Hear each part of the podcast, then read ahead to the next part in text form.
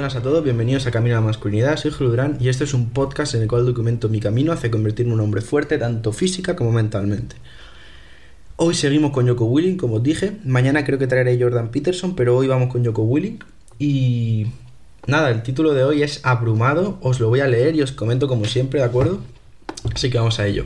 Sí, la vida puede ser abrumadora, así es como funciona la vida, o sea, te está poniendo a prueba te pondrá obstáculos y los pondrá todos al mismo tiempo.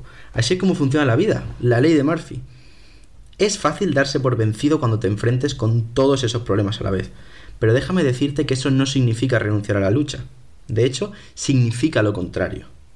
Cuando te pasa eso, es hora de luchar mucho más duro, de atacar, de valorar cuáles son los problemas y decidir cuál atacar primero. Entonces comienza, ataca y escucha, no va a ser fácil. De hecho es que va a ser difícil. La vida es dura. Así es la vida. Y estos desafíos que enfrentarás harán todo lo posible para hundirte. No se lo permitas. Levántate y ataca. Pon esos problemas uno detrás de otro y encárate a ellos uno a uno. Enfréntalos y lucha contra ellos. No dejes que te hundan.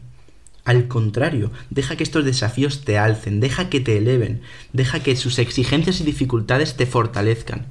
Deja que las adversidades a las que te enfrentas hoy te conviertan en una mejor persona mañana. Entonces en el futuro recordarás estas luchas y les dirás, gracias. Gracias por hacerme mejor. Eh, es que es así. Es que es lo que venimos leyendo estos días de Jordan Peterson. O sea, cuando tienes problemas tienes que enfrentarte a ellos. Y el enfrentarte a cosas difíciles es lo que te va a hacer fuerte. ¿De acuerdo?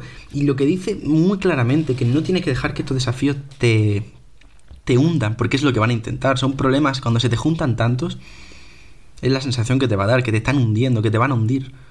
Pero no tiene que ser así.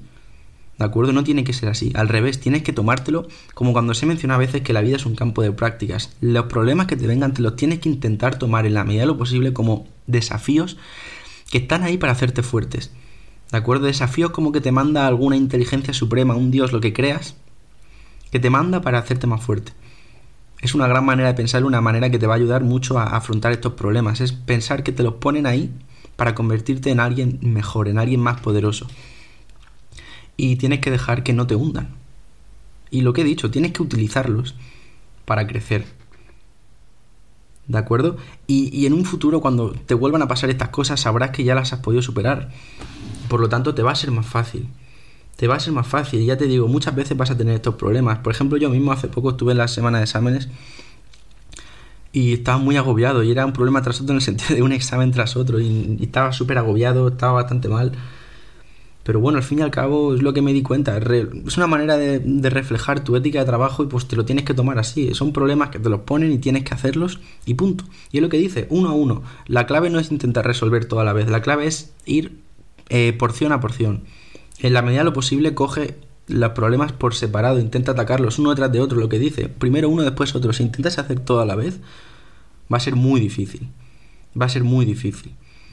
La clave es separarlo, es como cuando tienes exámenes, lo mejor no es estudiarse todos los temas de golpe, es hacer a lo mejor primero un bloque de tres temas, luego otro bloque de tres temas, luego de otra asignatura, lo mejor es ir mm, haciéndolo todo más pequeño, lo más pequeño posible, en mini tareas, y esa es una manera de seguir adelante y centrarte en lo que tienes delante, no estar pensando en que tienes 20 temas, sino en los tres que tienes ahora. Y punto. ¿De acuerdo? Eh, nada, eso es lo que os quería comentar hoy. Ya os dije que los de Joko Willing quiero, quiero hacerlos un poco más cortitos para que sean así como más directos. Que a lo mejor luego los vuelvo a hacer más largos, pero me gustan así también. Y nada, espero que hayas tenido un gran día. Que, bueno, que lo tengas, perdón. Que si algún amigo crees que le puede servir, se lo pases. Y que vaya súper bien. Así que nada, hasta luego.